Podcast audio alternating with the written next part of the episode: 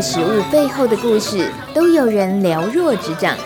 感谢用心耕耘的人，以及懂得品尝的你。农民食堂开饭了，一起吃饭吧！大家赶紧来吃饭哦！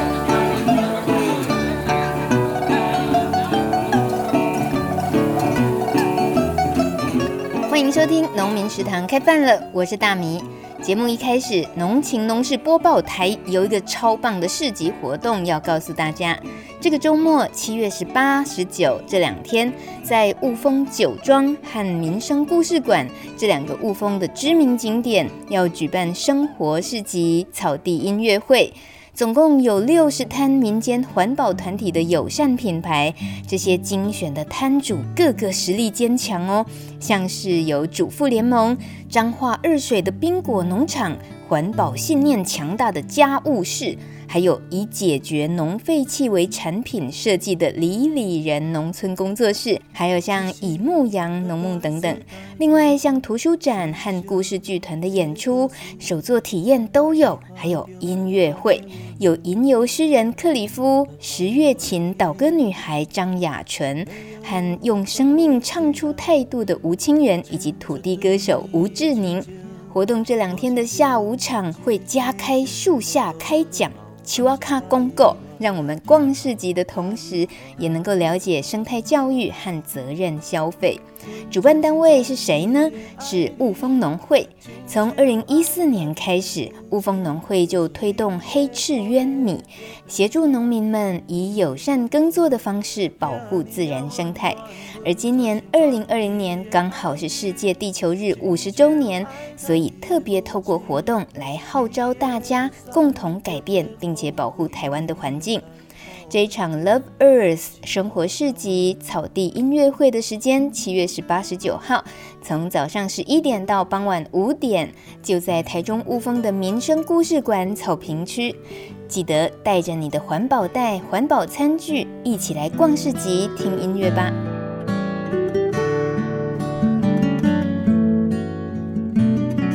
我们常常会把一句话当口头禅，那就是要当个聪明的消费者。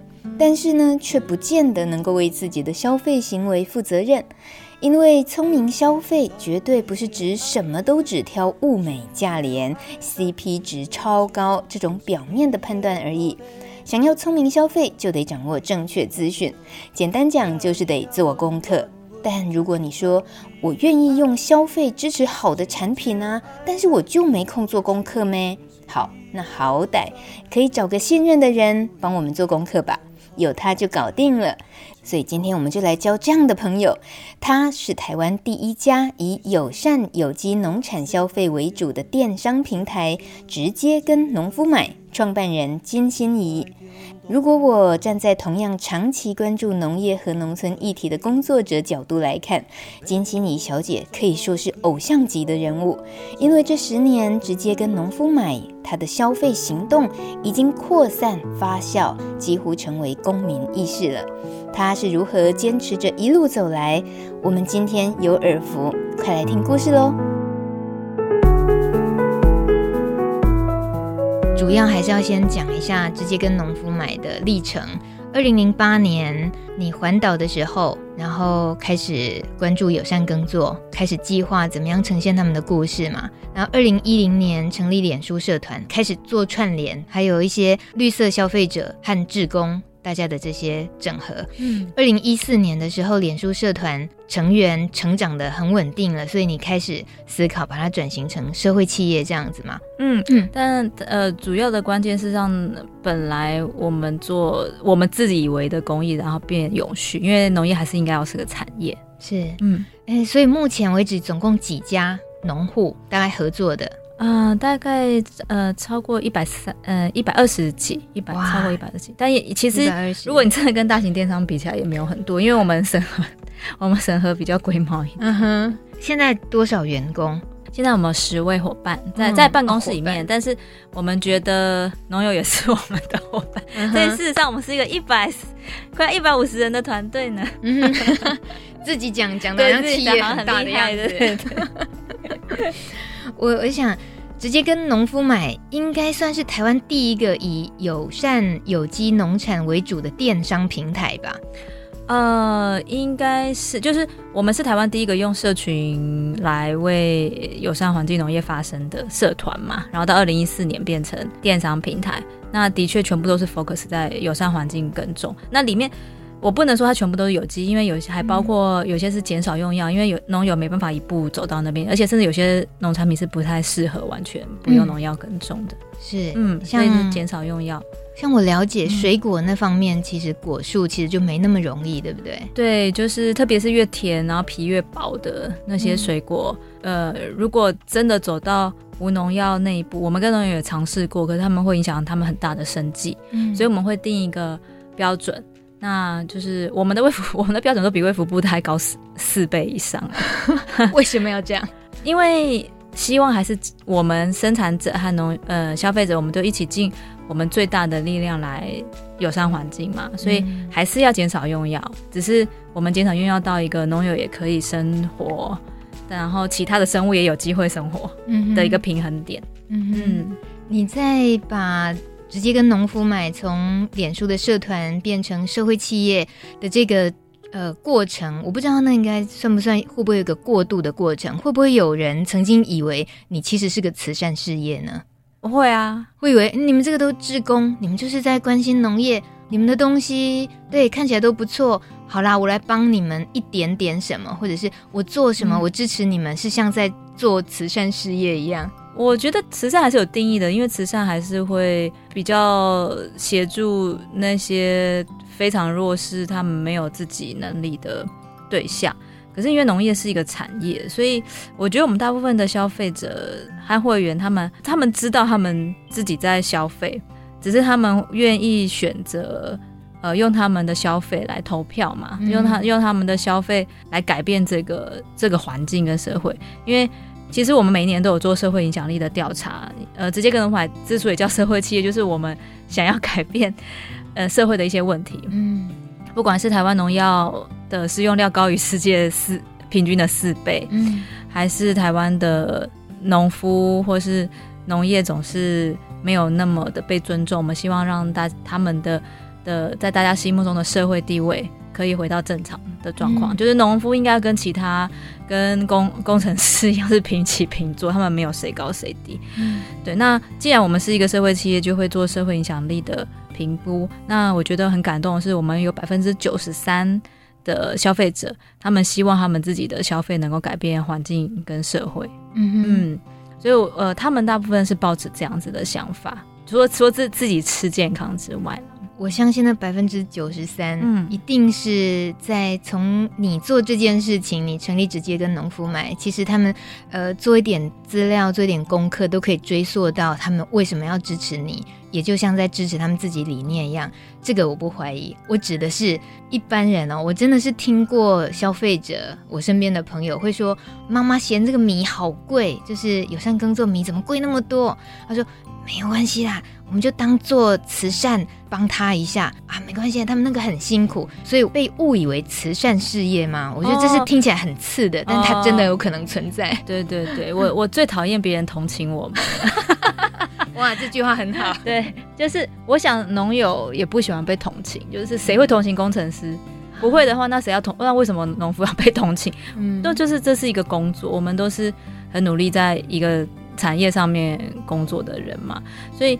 呃，如果大家想要买我们的东西，这些农友伙伴生产出来的东西，或是一个好的农业电商平台把关过出来的东西，呃，当然我们希望的是，因为我们真的东西很好，然后真的能够照顾这片土地和照顾你的健康，而且它很好吃。嗯，对，其实自然栽培的东西，因为它自然长大，那如果口舌比较敏锐的人，其实一大概几次。就可以分辨出它风味的差别。嗯，那你花了合理的价钱来买好吃的东西，然后农友也有合理的收入，因为呃，使用友善环境栽培，他们不用药物的关系，他的人力成本比较高嘛。嗯，那这样子其实其实是双赢的，所以。我我们很希望所有的人都是真心希望喜欢这些东西才来买。嗯，那如果说抱持的同情是走不久的，所以直接跟农买其实很避免一件事情，嗯哼。从以前我们成立社团到现在，我们很避免的是让大家觉得呃要同情哪一个农友，嗯，所以来买这个东西。我们很常讲的是，其实农友需要的不是同情，是同理，就是这个东西呃，它生产背后它经历过什么样的状况，像比如说呃五月底六月是下大雨的，那农友为什么在下大雨之后，他可能要延迟出货？那他可能要，甚至有些是提早采收，因为他也要大雨前之前把它收起来，要不然那些果实就没有了。嗯，那为什么呃吸了很多雨水的果实，它的它会变水分多，但是它可能那个你要追求甜味的话，它的甜味可能会下降，但是它会转换成另外一种风味。那这个就是。我觉得跟农夫在一起学习的过程。那当我们对农友有这样同理心的时候，然后也了解这些背后的故事，我们就不会说，哎，只看东西甜不甜而买。这些是卖场不会告诉我们的。对对，如果卖场没有办法供应，他就从国外进口啦，嗯、就是全时让大家收到，呃，能够买到东西就好。可是如果台湾，它都是本土的，然后它会跟着本土的气候异动的时候，其实我们有责任教育消费者。那其实消费者我们也有责任来学习这些知识。那当我们有足够的同理，其实呃，台湾的农业才会走得更更稳健。嗯嗯嗯，心怡，你真是个好特别的角色，就是你原本只是出了一本书《企业日记》，然后用买买式的这个 就是花名花名，OK。告诉大家，全台湾各地很多友善耕作、有机的这些农友们他们的故事。然后现在变成一个电商的平台，然后是一个将创办了，现在能够结合一百二十多家农户，然后还有自己稳定可以有领薪水一起投入的这这个工作，帮忙销售的有员工。我觉得那个跨度啊，就是你个人原本的生命历程，然后到现在说起来就是一个社会企业企业家的这个角色了，就那个扛的责任真的是差距太大了。那我觉得可不可以呃回去一个时间点，就是十二年前你环岛的那一次旅行里面，你关注了友善耕作的这件事情，那个源头当是一个分水岭的话，你的生活的习惯在十二年前的那个自己跟现在这一路走过来，会有什么很明显的自己也知道它改变非常大的地方？十二年就是年纪，然后这个觉得好恐怖。我跟你讲，我跟你弄差不多，我们都差不多。其实我觉得这十二年最没有变的是本质，就是、嗯、呃，我是一个喜欢自然的人。那可能是因为以前上班的时候没有那么频繁的接触到，所以。我可能遗忘了，或者我可能不知道我自己有这部分这么大的热情。嗯，那十二年前我找到了这份热情之后，呃，现在一直持一直持续着。现在我觉得，包括生活上面跟心境上面的一些改变。嗯、那生活上面的话，呃、讲比较轻松的是，跟我一起吃饭应该是一个蛮困难的事情，就是 我认识这些农友之后。然后基本上我都是吃友善环境栽培的东西，就自然栽培的东西了。嗯，那这些东西是真的很好吃。那我也觉得自己是个吃货。嗯哼。所以如果我现在吃到不是这样的东西的话，其实我我会很明确的出吃得出来。嗯哼。对，然后比如说呃，我们的农友他如果加工的话，他们也不会有添加任何的不必要的化学的材料。嗯。所以呃。去外面吃吃饭的话，那像我就一定会要是选那种 它的食材是有慎选过的，然后有来源的餐厅。所以我的朋友跟我一起吃饭压力应该都蛮大的，随便吃一个什么餐厅就会，打妹打妹这个不行，那个不行。对，我就通常就是我会来推荐大家，大家我觉得不错的地方。啊、那我也很希望这些用友善食材的店可以长长久久的走下去。其实我以前。呃，我应该在十五年前那个时候，我还是会去买那个早餐店美而美出的，嗯、我会我会囤一大堆美而美的那个萝卜糕和它的酱。囤？对，我以前是这样子的人，然后我的同事都觉得我很奇怪，他们问我说：“你觉得这好吃吗？嗯、你为什么要买那么多？为什么？就迷恋上那个风味是不是？如果你自己没有很常煮东西的经验的时候，嗯、其实。有些味道是怎么样变出来，其实你不是很很清楚。嗯哼，对，所以呃，某一些商家他可能用那个有是化学调出来的，嗯，然后你就觉得那是食物应该要那样子的味道。但是后来因为跟这些农夫在一起，所以我都会用他们的食材煮嘛，或者才知道，对，才会说，哎、欸，原来是那原来真的食物跟调和出来的食物根本是不一样的东西呀、啊。那真的食物那么好吃，干、嗯、嘛要用调和的东西？嗯哼。可是你十五年前其实就是广告业里面。没日没夜工作的那种上班族嘛，嗯，嗯，现在也是啊，哎，好惨，那为什么要变成现在这个样子呢？值得吗？请问创办人，这是我也我也是不小心走上这条这条路，就人每一个人的生命经历就是一个旅行嘛，那我刚好旅行到担任一个公司的创办人的角色的一个旅程，嗯，自己创办公司。每次我的同学来找我，因为毕竟不是所有身边的朋友都会开公司嘛，嗯，大部分的人还是会在公司里面上班。然后每次我的同学来找我，然后跟我讲说，呃，公司最近又怎样怎样怎样了。然后我就跟他们讲说，你们知道吗？当当那个员工是一件很幸福的事情，就是学生最幸福，然后员工仅次于学生，然后当当负责人，对，而且其实要好好。开一间好正派的公司，嗯，卖好东西的公司，其实我觉得并不是很容易的事情，因为呃，你如果想要给消费者真正好的东西，它的成本是不会太低的。然后你如果在意消费者他们的经济考量，我们也不会卖过于高价。但是呢，我们又很希望能够照顾每一个合理的照顾每一个生产者跟每一个。这个产业链里面每一个伙伴，所以其实我们考量的点会比比一般的企业多很多。这当然是一个还还蛮大的压力。对，就是从刚开始是呃直接跟农夫买，在二零一零年成立的时候，那么我们还是社团的时候，那你做什么事情，大家只会帮你鼓，就是做什么事情就是自工啊，嗯、那。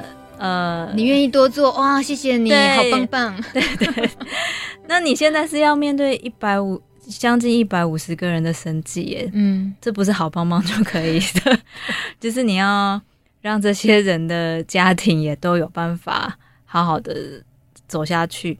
然后，呃，我们要很努力的追着节气的脚步，嗯，对，因为很多农产品它是像愈合，最近是愈合包产期，两个礼拜，嗯哼，你要用两个礼拜去把它的果园里面东西都卖掉，哎，嗯，这个即便做到现在，都还是我们的一个学习，还我们都还要学习。到现在看事情的观点会跟以前会有点不太一样，例如什么？啊、呃，例如。以前如果是单纯当当员工，嗯、呃，不是开公司的人哈，因为其实我觉得员工跟老板是平等的啦，嗯、所以我通常都会称伙伴。最明显就是你不可以辞职，你是哦，你 我说我对对对，就是你在成为一个分公司负责人的时候，嗯，呃，你是不能随便放弃的，嗯，对。那你如果是员工的话，其实你有很多，你可以用脚来投票啊，嗯、你不想要，你觉得。这工作你觉得很累，你觉得超过你的负担，然后你想要去一个更能够发展的地方或什么，anyway，你都可以选择离开。嗯，但是你成为一个公，就是成为一个公司的负责人啊，影响了这么多家庭的时候，你的选择的第一顺位应该不会是离开啦。嗯，当然，如果说你很。你如果放弃对你来说是一件很容易的事情的话，没有，有人内心就是会 murmur 不行，我要当个正派的老板，我要当个正派的企业，所以就不可能那么容易啊。对，那如果面对很多挑战，那就是要邀请呃你的伙伴们，嗯，大家一起想办法来去面对这些挑战，然后把把事情做得更好。嗯嗯，我只是越听感觉心越沉，我觉得我刚刚已经听到了。应该是也是有冒出过辞职这件事情，但是他刚刚说了，你是一个不能辞职的角色，你的位置是一个就不能够说走就走的人了，所以可见那是得扛住的压力，或者说知道自己一每一个决定影响有多么的大。我觉得没有必要问说你后不后悔啦，但我就觉得十二年前很单纯的环岛，跟后来现在都已经没那么轻松了。刚刚大米说会不会后悔？我不会后悔。其实我是一个做什么事情都不会后悔的人。Uh huh. 对，因为你就是做了任何事情都是做了，然后去面对，从里面找到有趣跟你有热忱的地方。那我觉得这几年来很支持我，呃，能够走下去的，就是像刚刚那个轩宇啊，我每次跟他，就是跟我们这些农友讲话，我就想说，他们在前面第一线，然后要冒冒着。他的收成可能一瞬之间，因为大雨，可能什么都没有了。嗯、然后他田里面的东西，呃，因为减少用药，然后就被吃掉一半。然后他们，我每次跟他们讲话，然后他们都还是很有很 幽默，幽默，就是对田里面的，然后他们还是很正面的看待这一切，你就会觉得自己。真的是没什么好抱怨的耶，嗯、对，你就是觉得很荣幸可以跟这些人站在站在同一个线上面。在你现在的呃社会企业这样子一个负责人的角色里面，一百五十多个人这样子的合作伙伴的关系，包括农友还有自己的员工，你的角色现阶段最注重的工作是哪个部分？你自己的角色？呃，我最注重的工作可能分两块吧，一个是因为我们是社会企业嘛，所以它有分社会跟企业。嗯、有些公司就是它会有专门的人去很负责社会那一块，还有、然后很专门的人是负责企业那一块。那我公司负责人就只有你自己一个人，对我自己一个人，所以我对我是有两个脑，所以。比如很社会那一块，我们最近这两天才发出针对社生产者的社会影响力调查。哦、对，我会很在意说，跟我们合作以来，他的那个收入是不是有更合理的成长的变化？然后呃，这些跟我们合作之后，他跟他的家庭是不是能够在友善农业更持续的走下去？因为当时成立直接跟农夫买，老实说，我不是要卖农产品，我是希望台湾的的环境。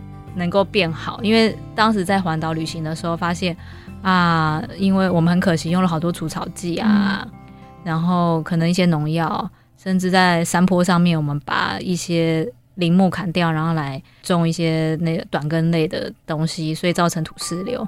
那其实呃，我觉得如果说能够靠大家很轻松的吃，就可以把环境变好的话，那其实是是一个很蛮好的事情，因为也没有那么沉重。对，嗯嗯所以。呃，农友他们能不能更坚，能不能坚持的就朝着友善环境走下去？那其实友善环境是我我跟农友的梦想、嗯、理想。那这这个大家都要坚持下去是很重要的。所以像这部分对农友的改变，那是呃我会检视很重要的事情。然后还有消费者有没有因为我们而改变嘛？就是我们一天到晚啰里吧嗦的讲说，你选这个东西，你选了这个东西之后，对环境有没有改变？呃，对环境有改变，然后你吃了不使用除草剂的东西，那为台湾留住了更多的标土。那土壤的生成要花很久的时间，嗯、那消费者他们是不是都接收到了？那这是我很在意的，因为我们就花了这么每天，每天都花了很多的时间是 check check 我们内容的正确跟专业性，因为我们不是内容农场，我们不会去抄别人的内容随便乱写，所以像这个是我很注重的。那这是社会面，嗯哼。那当然是企业面的话，我就要我们就要重视的，就是说，呃，我们有没有用对方式，让农友的作品可以在它的产期来来得及能够销售出去，然后大家都可以有稳定的收入。哇，这说起来就简单两句话哦，可 是就像你刚刚讲的，愈合包就只有两个礼拜，你就。这个叫做火力全开就对了。对啊，那即便到我们现在都还是要学习，因为大家能力跟资源有限，所以我们可能有时候也真的没有办法把农友全部的东西卖掉嘛。那不过农友对农友来说，呃，电商是他一个选择，他可能自己还是会有他自己的面对面的忠实客户，我觉得也很好。嗯、就是一个一个生产者，他可以选择一个好的友善的电商的伙伴，然后好的实体的电实体的伙伴，然后自己。也可以跟消费者接触，那这样子的平均分散风险，然后也分散它的销售的话，那其实它的销售会更稳健。那当然，我们自己的期待是说，我们未来至少呃农友至少六成的东西，如果能够在我们这边能够都销售完的话，那这呃这是我们对自己的期许啦。因为毕竟我们这边的消费者他们有同理。又愿意提供合理的价格，价格对。嗯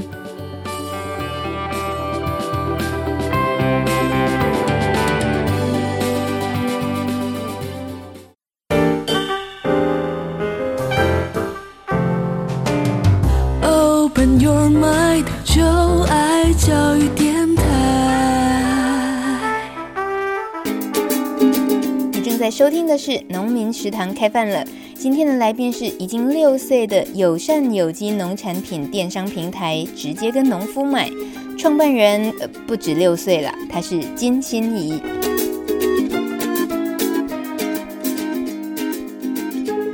直接跟农夫买，光是这六个字，嗯，太神了。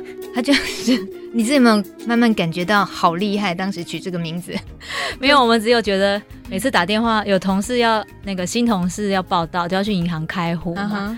然后银行的人都会一直很质疑说，怎么会有直接跟农夫买？就是他说直接跟农夫买，然后银行就会哈，要讲好几次，要讲好几次才知道这是一个公司。有有些。那个专有的这个名称呢，都还会取个缩写、简称。你们有简称吗？只买，我们没有，没有简称。这是一个很口头的，可是又意思又非常直接传达的。我们也是长时间以来希望告诉消费者的，就是。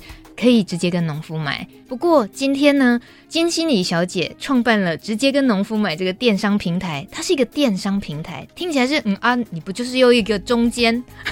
问题就是这个中间，它还真的是够直接，它是个怎么样的直接法？那是心怡真的是我不知道，你刚刚说你两个脑是不是？我是觉得应该不止两个脑啦，就是那样那一种直接是你是怎么样去？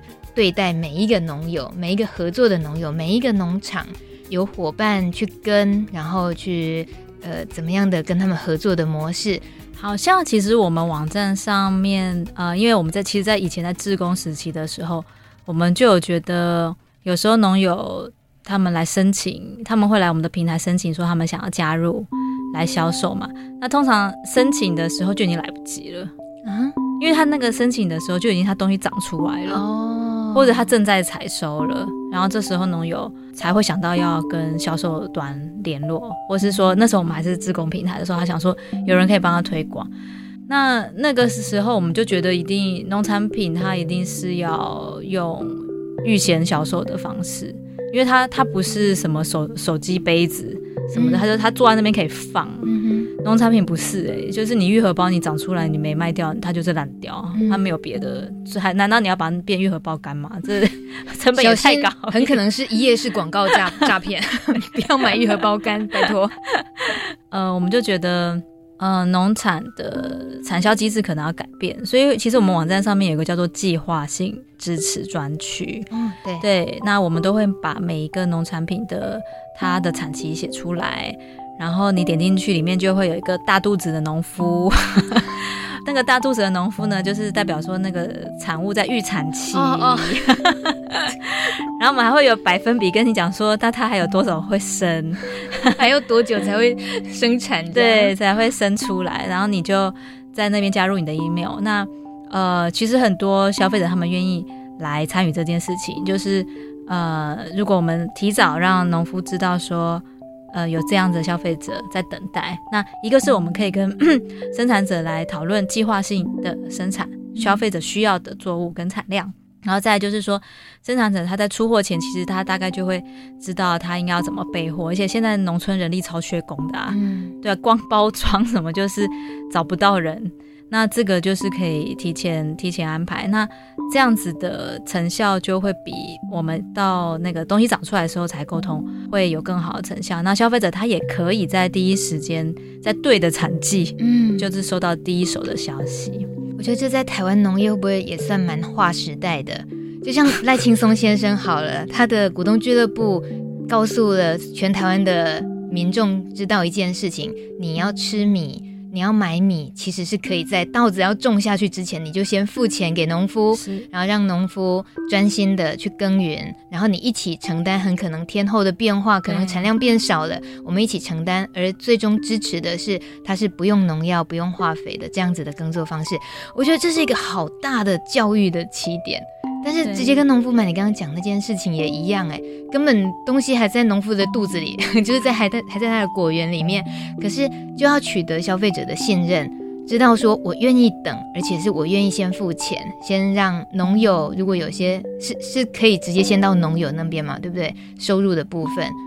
这边的计划性支持，因为消费者还没有还没有付费。哦，是计划对，你们没有收前面的这个意思，对我们没有收，但是我们后来呃推出这个几年之后，呃，其实我们在这两三年还有推出另外一个计划，叫做养一桌食物计划，嗯、那那个就会先付费，因为呃计划性支持虽然那时候我们累积了很多消费者他们的期待名单。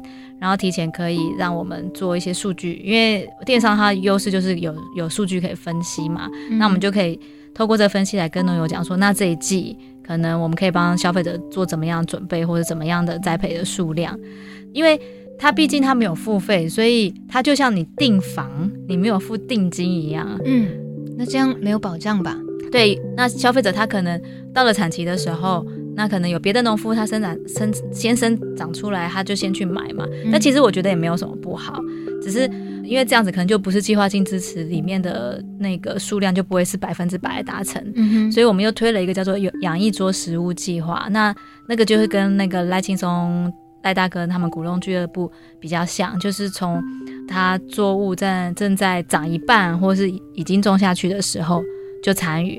那但是我们会也会真真的跟农夫一起分享，呃，丰收和风险。嗯，对，如果呢这个专案就是说，诶，如果真的农夫风险非常的大，完全没有收入的时候，那我们也会跟农夫一起分担。我们至少会留，大家会一起留工作费，嗯哼，给农夫，然后让让这个有保障。当然也有我们前几次举办的，呃，养一桌食物的父母养父母都很幸运，他们都拿到。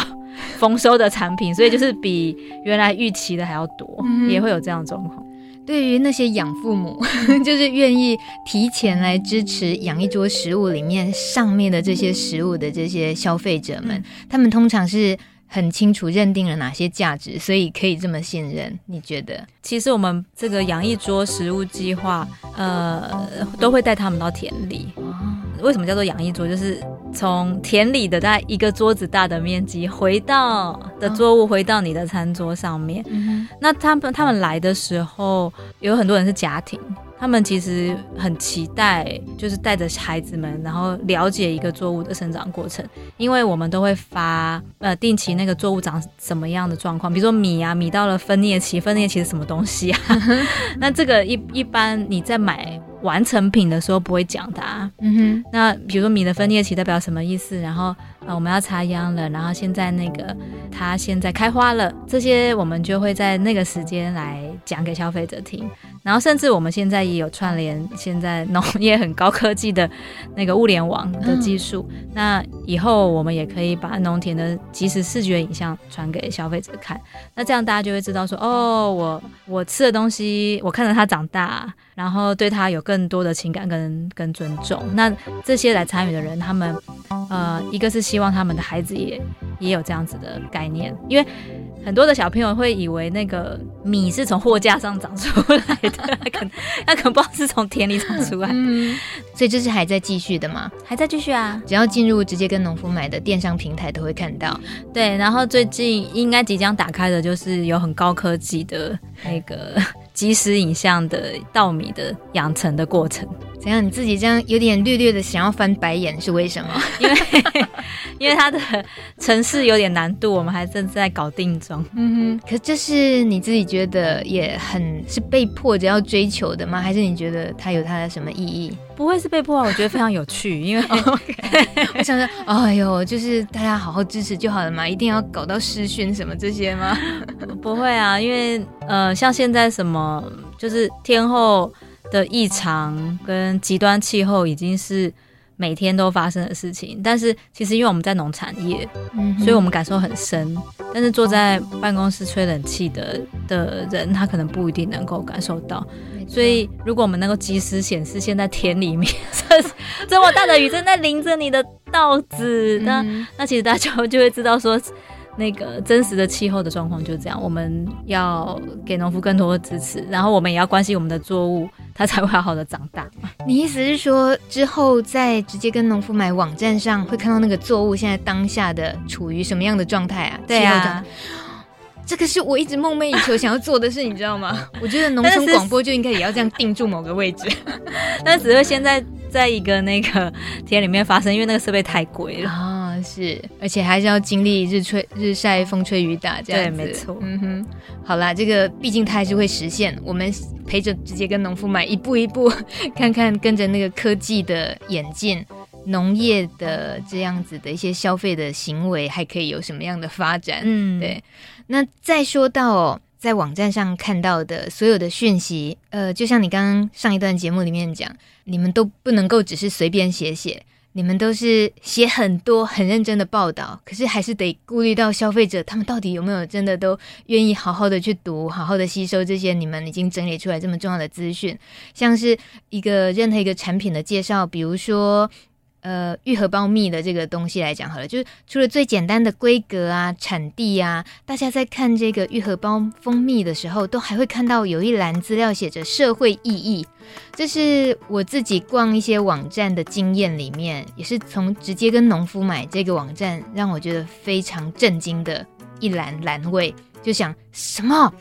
我不过就买个农产品。为什么会出现社会意义？也就是你如果愿意买这个农产品，你代表的社会意义是什么？那我刚刚说的，呃，蜂蜜这个是高雄大树的这个轩宇的蜂蜜，它的社会意义代表的是支持青年留农，逐步朝着数位化管理，透过即时监测，更掌握蜂群行为与健康，进而守护蜜蜂。瞬间我就觉得消费者有点变伟大的感觉，这是你们的企图吗？这个我觉得参与这件事情对我们非常重要，就是直接跟农夫买这个公司、这个社团、这个这个平台，就是从我们为什么可以从社团走到现在，其实呃不是只有我们工作人员而已，是这些这些会员大众的参与、社会的参与才能够走到今天，所以我们很希望。让大家知道说他们参与了什么，而不是只是买东西。他们会知道说支持呃这样子的的像刘轩宇这样子的生产者。如果你买他的东西，他的那些收入，他是拿来做什么样在农业技术上面的改变，然后是怎么样照顾他的蜜蜂的。嗯，那你不只是吃了好吃的东西而已，那其实也对社会环境造成一份影响。那我觉得人都是需要鼓励的，就是呃我们一直都说大家吃环保的东西啊，然后不吃了不环保的东西会怎样怎样怎样怎样。那用用指责的可能不一定大家都听得进去嘛，那所以我们告诉他那意义是什么，那消费者可能像大米很棒，有看到最后 这个栏位。你是说有时候大家都撑不到最后？没有啦，其实我们很多消费者或是来面试的人，嗯，都会说因为很喜欢我们，嗯，呃，有跟他们讲这件事情，嗯，让他们觉得有参与感。嗯，面试是什么？就是我们有找新。如果我们要找新的伙伴的时候，我们就要面试嘛。那其实所以是面试员工的意思。面试员工哦，了解。我以为农友去也是要面试，跳痛太太远了，对不起。关于农友啊，其实呃，你们这个直接跟农夫买的平台和这么多的农友的合作，其实感觉是很紧密的，然后又是那么的呃，有点像是不是只是在帮他销售，有时候都。更多的是你得要先去想解决的办法是什么，就是很可能你预期的到他遇到的困境等等。那这样子的关系怎么形容你跟农友的关系？就是任何放到其他电商，我们知道的各种大集团的电商也很多，那就是上架缴上架费，就是很简单的看得清楚的是这样。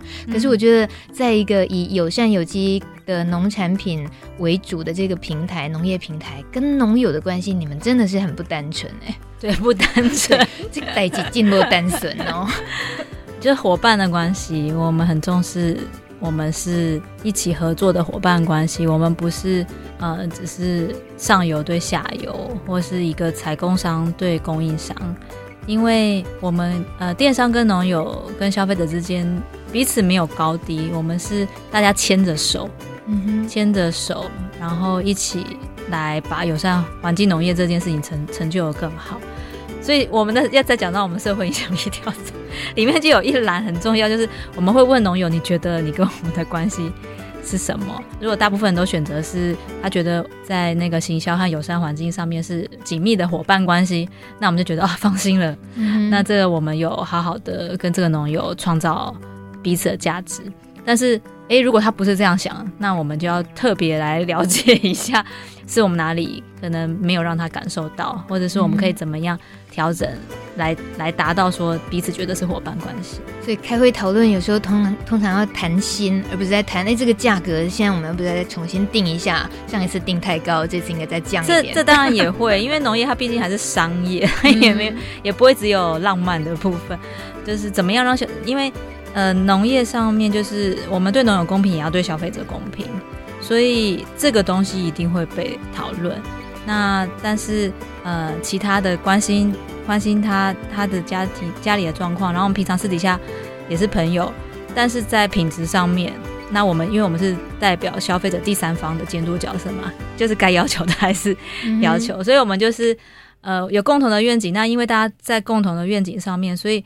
如果今天就像一个公司里面的同事，我们要为了把事情做好，所以我们要有一些坚持跟讨论。其实我们农友他们也都非常成熟，他们也很希望能够把好的东西给消费者。所以讨论我们是讨论严肃的事情，我们会很严肃，嗯，然后彼此该要求的时候要求。但是呃，讲到讲到理念啊，或者是说彼此之间的关怀，那那个温度我们还是要存在着，嗯。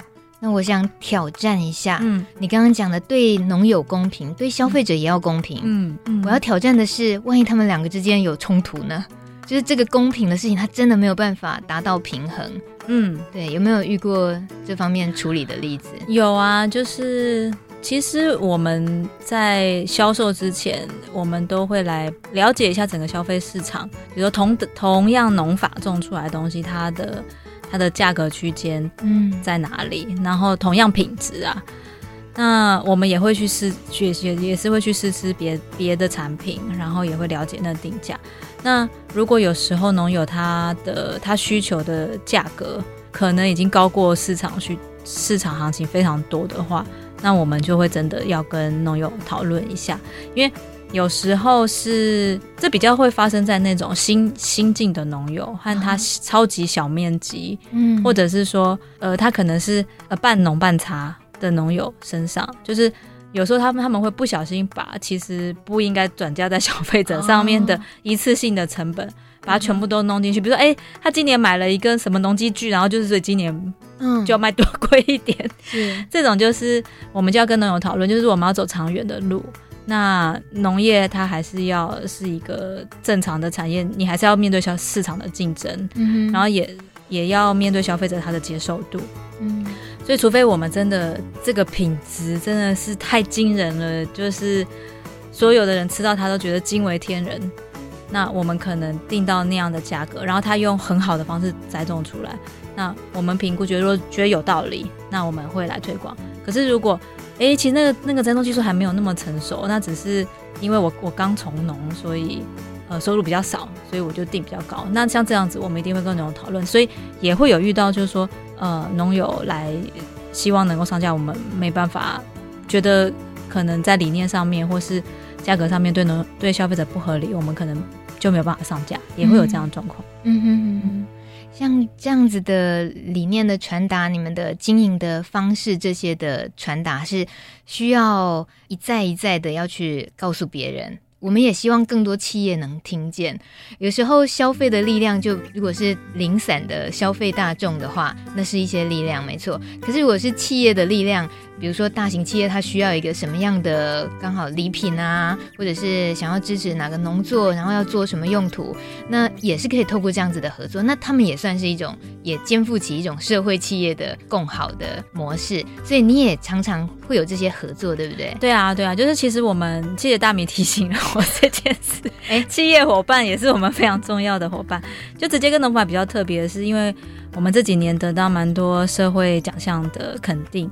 对，所以呃，其实蛮多大型企业，比如说星展银行啊、富邦银行啊，然后比如研华科技啊，就是很多的，甚至海基会啊，海基会，对，海基会就是很多的大型的企业，当然也有中型，就是各式各样不同的形式的企业。他们如果希望他们采购的东西能够为环境尽一份心力的话，那他们就会来找我们，然后我们也也都可以帮他们客制化出他们需要的产品，因为我们网站上面呃那些特别的产品很多，然后都是。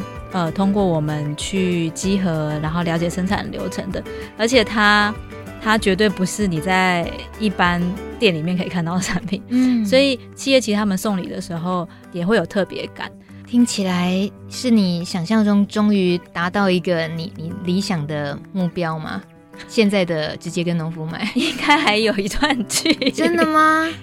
土地的面积还差很远哦。是理想是多少？啊、我我们是希望至少有一百万平的土地，能够因为和企业的合作，还有这些会员的参与，能够走上走向友善环境。嗯、那我们现在这这几年做到的大概是八万坪，对，所以还有一段还有一段路要走。哎、欸。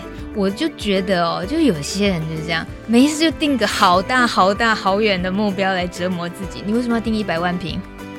因为我们的有机的农业的面积只有千分之二，那其实台湾真正要翻转的是那千分之九百九十八。嗯哼，对，所以还有那那千分之九百九十八，真的很需要大家一起来投入，让它变成更安全的。栽培方式，然后甚至是走向更友善环境，甚至走到有机的路。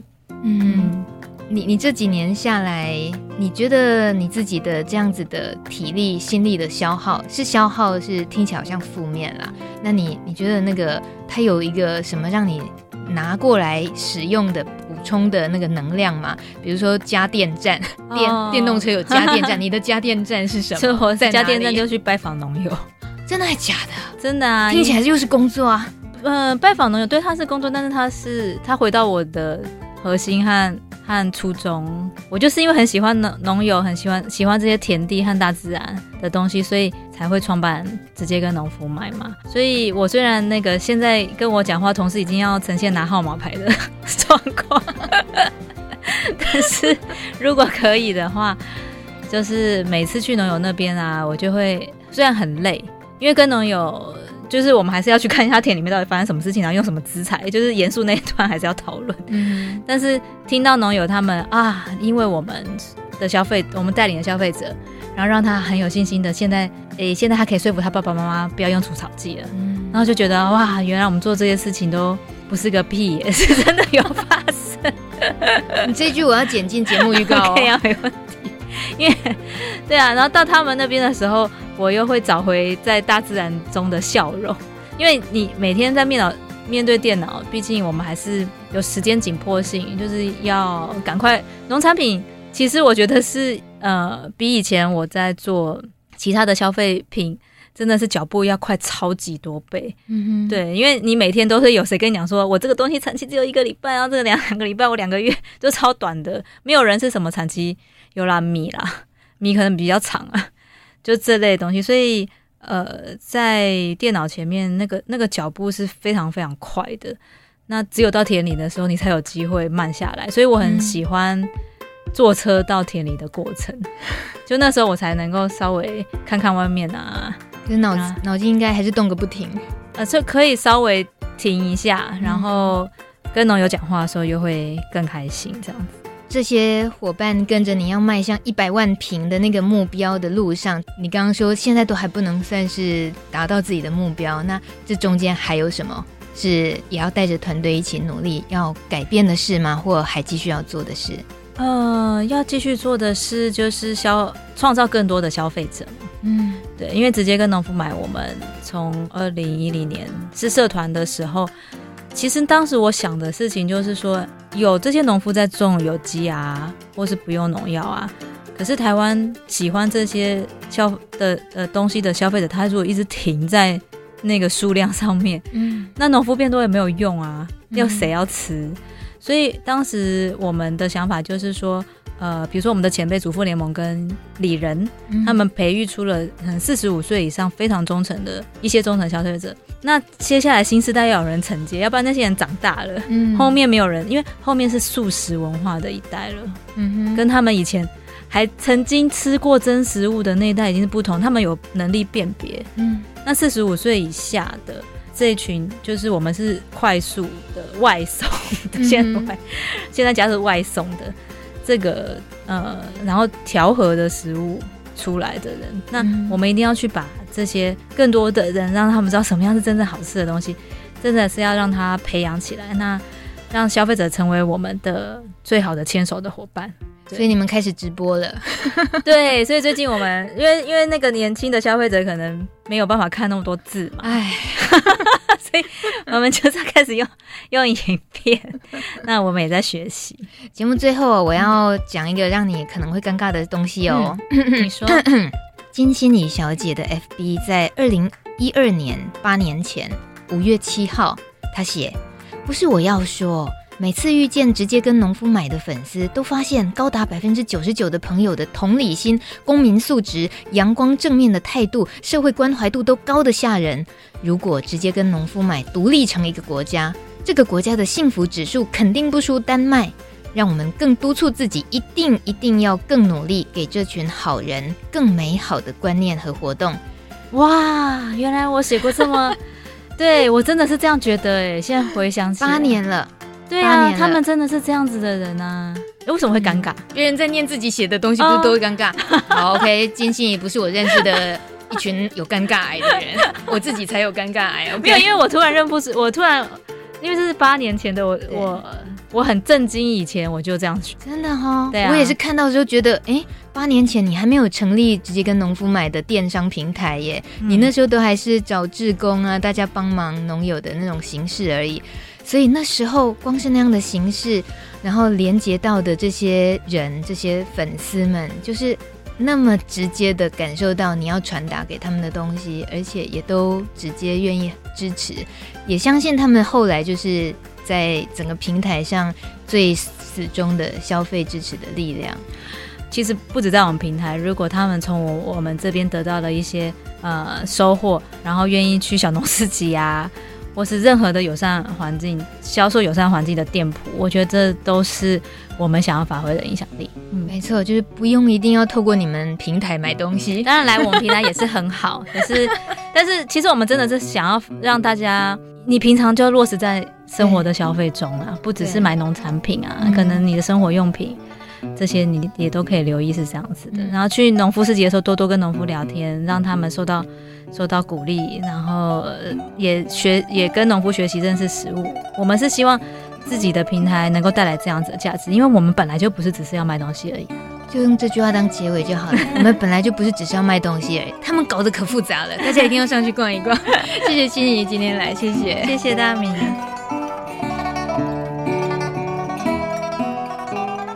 谢谢收听，想分享这集节目或重听都很方便，只要搜寻关键字“农民食堂开饭了”或是“米米之音”就可以找到喽。下礼拜一晚上六点见喽，拜拜。